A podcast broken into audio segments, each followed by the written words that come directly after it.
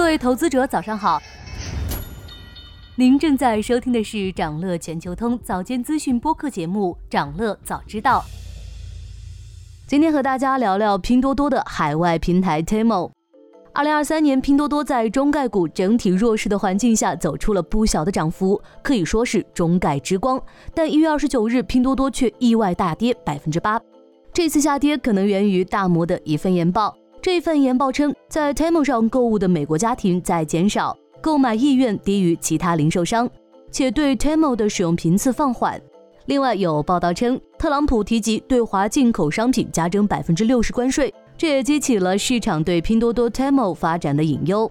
但是也有对 Temu 看好的机构，摩根大通报告预测，拼多多今年盈利将按年增长百分之三十，而 Temu 的毛交易总额有望按年翻倍至四百亿美元。所以，摩根大通对公司未来的股价看法很乐观。另外，里昂的研报也预计 Temu 的 GMV 按季增长百分之五十至八十亿美元。即使是专业的投资者，对拼多多海外业务的看法也会出现分歧。那 Temu 的发展到底如何呢？目前，拼多多的海外业务在五十多个国家迅猛发展，Temu 在多个国家的购物应用下载排行榜登顶。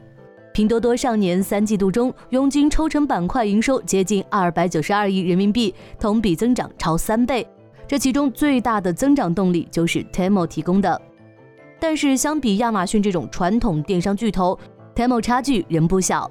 这个差距不只体现在成交额方面，更体现在配送时长和配送成本方面。目前 Temu 的配送时长在七至十天左右，亚马逊 Prime 会员在一至二天，普通用户则在二至五天。按正常的理解是，Temu 为了节省物流成本，牺牲了配送服务质量，但其实并非如此。亚马逊物流完成履约的单均成本在五美元左右，Temu 则约十至十一美元。很明显，Temu 虽然发展较快，但是一些相应的配套设施仍需要时间搭建。对此，Temu 也在寻找破局办法，决定先在模式上优化。过去，Temu 靠着全托管模式在海外抢占市场。Temu 在一月二十五日举办的招商说明会上推出半托管模式，试点第一站放在有超一亿用户的美国市场，后续将面向欧洲市场推广。半托管模式由商家自行发货履约，商家的定价权也更高一些，针对的是亚马逊、独立站这种商家。降低商家库存压力的同时，也降低了履约的成本和时效。除了解决了履约问题，这个模式还有其他好处。经过市场的检验，Temu 选择品类扩充时就有了更高的主动性，有针对的扩充，提高仓库的使用效率，降低资金压力。另外，随着平台扩容商品的单价增加，关税等物流成本随之上涨，半托管模式依托于海外仓，在这方面的优势会更加明显。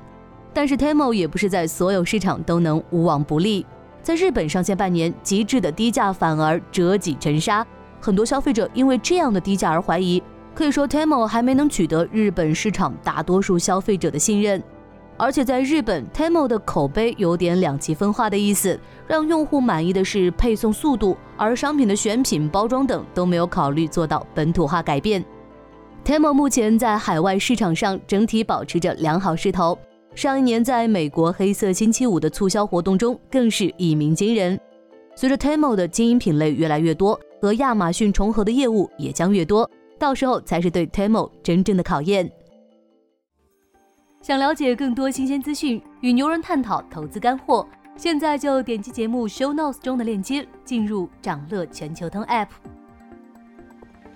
以上就是今天掌乐全球通掌乐早知道的全部内容。